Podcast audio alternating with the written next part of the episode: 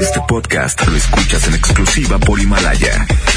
Si aún no lo haces, descarga la app para que no te pierdas ningún capítulo. Himalaya.com. Titulares del día. Muy pero muy buenas tardes. Trabajadores de agua y drenaje encuentran el cuerpo de una persona en una alcantarilla en el municipio de García. Hombres armados atacaron la casa del secretario de Seguridad Pública del municipio de El Carmen. Trasciende que había recibido amenazas. En información local, se dispara en casi un 300% el número de casos de influenza en Nuevo León, en comparación con el año pasado. Consideran organismos no gubernamentales que la Fiscalía Anticorrupción no ha dado los resultados que esperaban. En información nacional, presidente de México pide a ciudadanos afiliar a empleados domésticos al Seguro Social. MBS Noticias Monterrey presenta las rutas alternas. Muy buenas tardes, yo soy Denny Leiva y este es un reporte vial de MBS Noticias Monterrey Way. Accidentes. Se registra un accidente grave en San Nicolás, esto en Ruiz Cortines, entre Alfonso Reyes y Guerrero Norte. Utiliza vías alternas y va a transitar por este punto. Reportan un accidente menor en la calle Arteaga, en su cruce con la avenida Venustiano Carranza. Autoridades ya se encuentran en esta zona. Tráfico.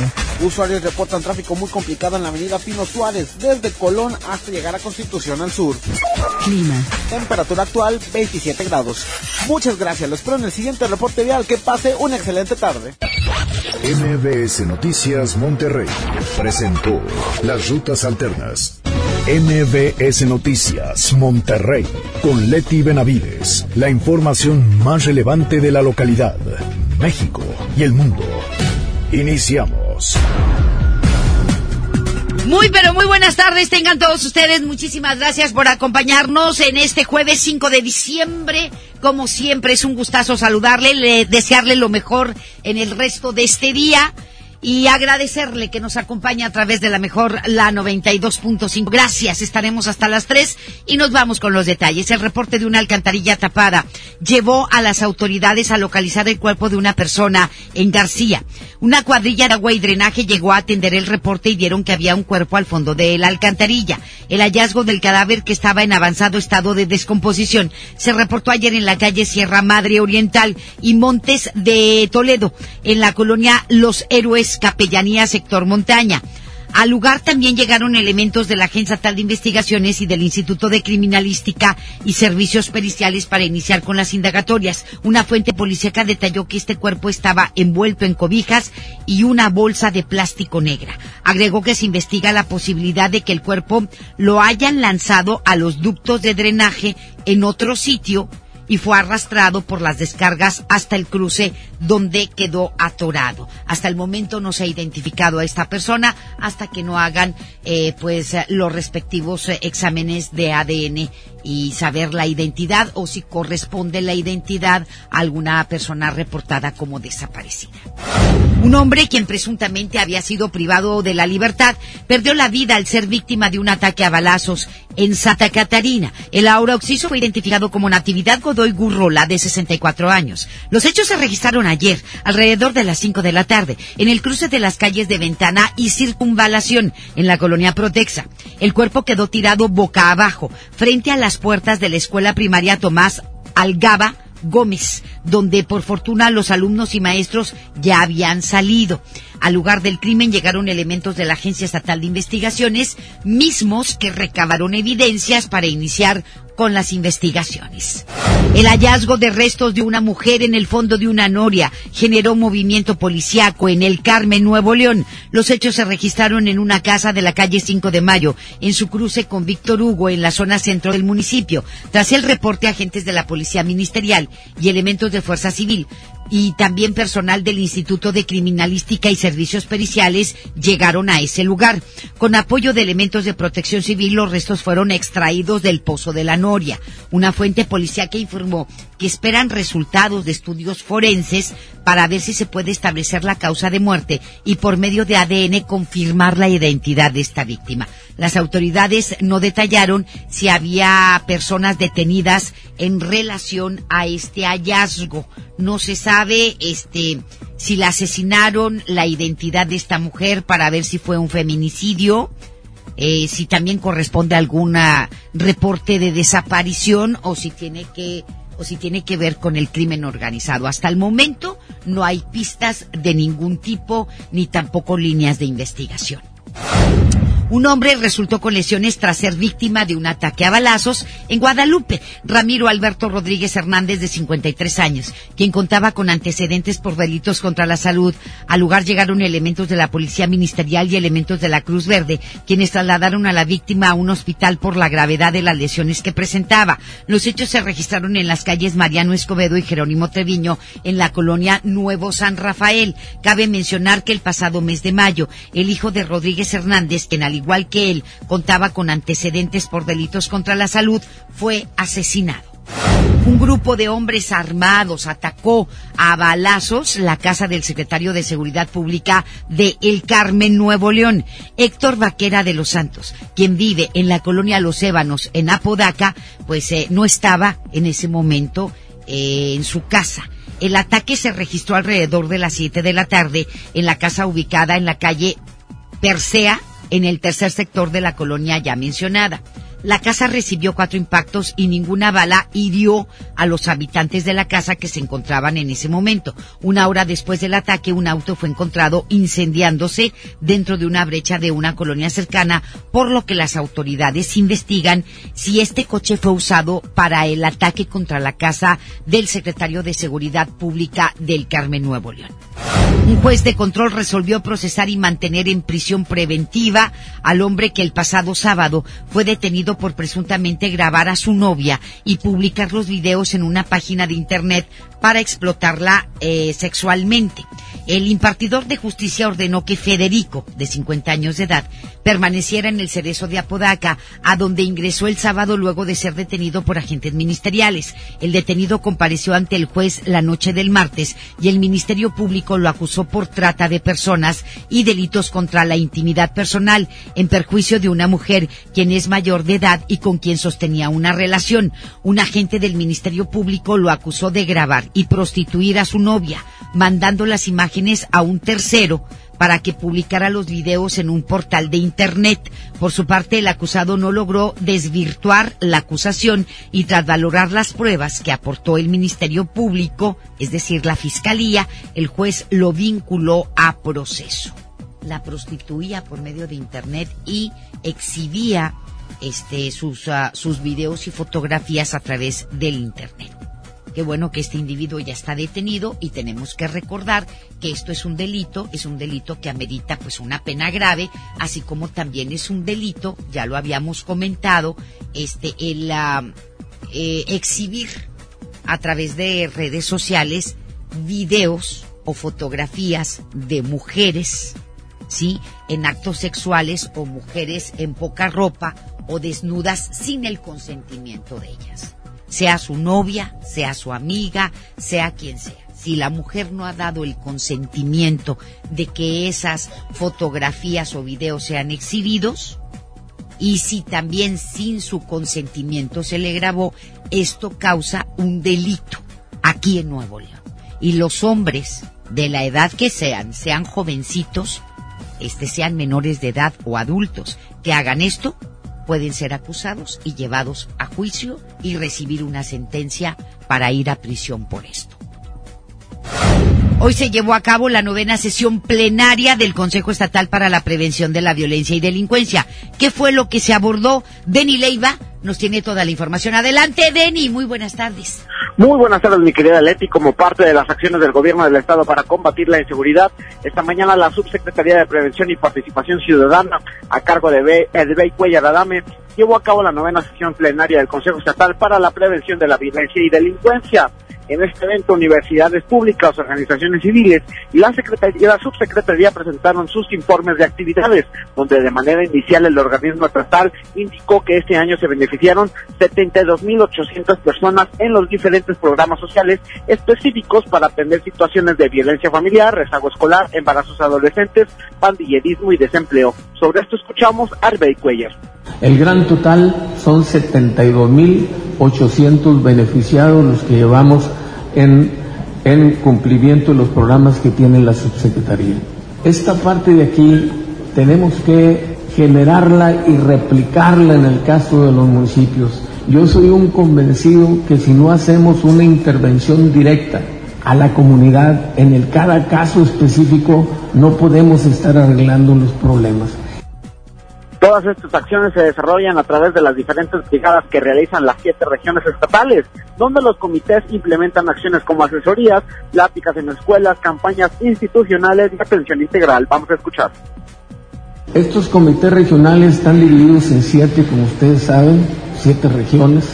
Así fue como descentralizamos la subsecretaría y hemos estado operando con todos los municipios donde los alcaldes están acudiendo sus representantes o bien los secretarios de seguridad. Quiero decirles que estas siete regiones que digo yo aquí son muy fáciles de decir, pero las hemos recorrido todas en el Estado de Nuevo León y están operando continuamente en el Estado de Nuevo León.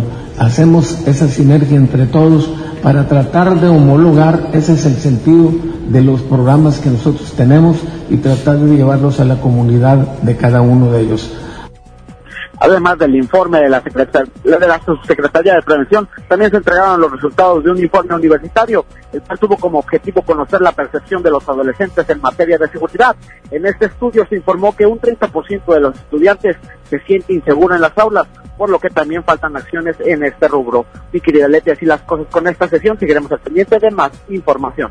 Muchísimas gracias. Gracias, Denis. Nos vamos con más información. Le comento que según el último reporte epidemiológico disponible en el portal de la Secretaría de Salud Federal, la influenza en Nuevo León va a la alza. Cuidado, vacúnese.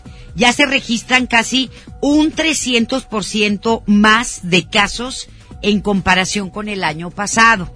Al 23 de noviembre se tenían contabilizados 110 casos contra los 28 que había de la misma semana de 2018 para un alza de 293%. Este incremento es mayor que el registrado a nivel nacional, pues con 6.071 casos de este año contra 4.755 de 2018, la variación es de apenas del 28%. La influenza es una enfermedad viral y sus síntomas son fiebre, seca, secreción nasal, malestar general y dolor de cabeza. La fiebre es de 38 grados centígrados o más. Entre las recomendaciones para prevenir la enfermedad se encuentra la vacuna contra la influenza, evitar exponerse a los cambios bruscos de temperatura y acudir a consultar ante cualquier malestar. Entonces se incrementa un 300% los casos de influenza en el estado de Nuevo León en comparación con el año pasado, de acuerdo a los datos que proporciona la Secretaría de Salud Federal. Y el director del Colegio de Educación Profesional Técnica de Nuevo León, Roel Guajardo Cantú, encabezó el cierre del programa Matemáticas para una Justicia Social. 21 docentes de cuatro planteles de esta institución recibieron una capacitación para impartir la asignatura de matemáticas de una manera más dinámica, pues eh, en un estudio realizado, los alumnos manifestaron que es una de las más difíciles. Roel Guajardo comentó que este programa es con el objetivo de que los estudiantes continúen con las ganas de aprender al recibir los conocimientos con mayor facilidad y no abandonen sus estudios. Se aplica la pedagogía aplicada, donde el docente se constituye en facilitador de los alumnos y buscando como objetivo que el alumno continúe con su proyecto de vida, con sus estudios, que no abandone. Ese es el, objetivo central. No abandono escolar, que es una de las preocupaciones del gobernador de Nuevo León, hijo Jaime Rodríguez Calderón. Organismos no gubernamentales consideran que la Fiscalía Anticorrupción no ha hecho nada, absolutamente nada. Ha decepcionado y no ha dado los resultados que se esperaba. Es decir, de Oquis y de Oquis se le está pagando al fiscal anticorrupción, que no gana cualquier cosa, ni a la gente que trabaja en esta fiscalía. Es Giselle Cantú quien tiene todos los detalles. Adelante, mi querida Giselle, muy buenas tardes. Gracias, Leti, muy buenas tardes. Y te informo que integrantes de la coalición anticorrupción señalaron que los resultados que ha brindado la Fiscalía Especializada en Combate a la Corrupción no han sido los esperados. Te comento que en representación del organismo, el director general de la Cámara de Comercio, Servicios y Turismo de Monterrey, Canaco, Sergio Anguiano Ayala, acudió hasta esta instancia a exigir se presenten avances en el trabajo que realiza esto más de un año de la designación de Javier Garza y Garza como titular.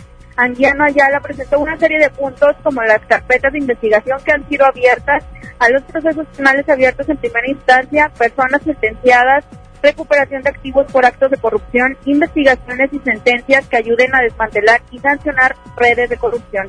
Escuchemos lo que nos comentó al respecto. Es más pedir información de lo que se está de lo que se está haciendo. Entendemos que por el por el tipo de trabajo que ellos hacen muchas veces no se puede compartir información, pero yo creo que de manera general si se diera información puntual de ciertos casos como el número de carpetas, la gente que está que está en proceso, etcétera, pues yo creo que eso sí nos lo pueden dar y eso nos ayudaría pues a que nos sintiéramos eh, más tranquilos de la labor que se está haciendo. Recordó que de acuerdo al INEGI la corrupción en el 2017 tuvo un costo para el Estado de 1.300 millones de pesos y aseguró que la impunidad es un gran problema que aqueja a la sociedad, por lo que es indispensable rendir resultados para lograr la tranquilidad entre la población. Les esta la información. Muy buenas tardes. Muchísimas gracias. Gracias, mi querida Giselle. Muy buenas tardes. Y al firmar un convenio con una empresa dedicada a fabricar productos de limpieza para el hogar, el municipio de Santa Catarina buscará que sus habitantes reciclen la mayor cantidad de botellas de plástico a cambio de monederos que podrían cambiar por puntos que les van a servir en pagos del impuesto predial. El municipio informó que la empresa recicla mil toneladas de PET equivalente a 30 millones de botellas de plástico anualmente y presumió que Santa Catarina es el número uno en acopio de material de reciclaje. Eh, las dos nuevas máquinas serán instaladas en el Centro de Desarrollo Comunitario de la Colonia Fama 4 y en el Salón Polivalente del sector Puerta Mitras en Santa Catarina. En el Congreso local se llevó a cabo una mesa de trabajo en la cual se trató el tema de la desaparición forzada, un delito también que nos duele mucho. Judith Medrano nos tiene la información completa de este tema que se trató en el Congreso local. Adelante, mi querida Judith, buenas tardes. Gracias, Leti. Buenas tardes. Será hasta el próximo año cuando se pueda tener una ley de desaparición, forzada en Nuevo León. Durante la primera mesa de trabajo con organizaciones civiles, también se acordó destinar recursos a la Comisión de Búsqueda de, de Desaparecidos, que deberán de ser entregados por el gobierno del Estado a través de la Secretaría de Finanzas y Tesorería Estatal.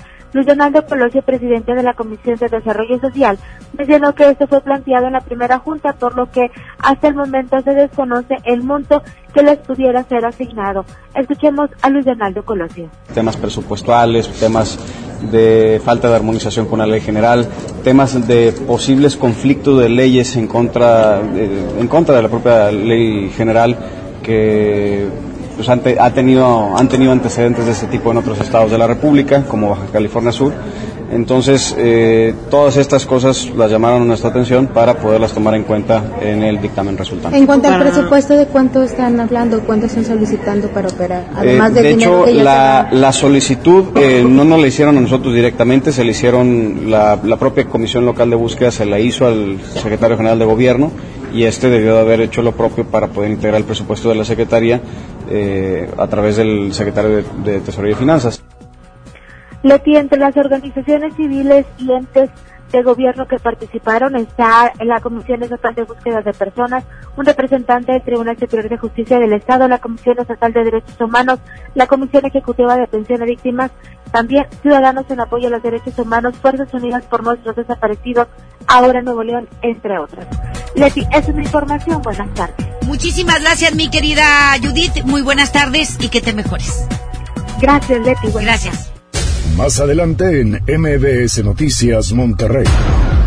El presidente de México pide que empleados domésticos sean afiliados al Seguro Social.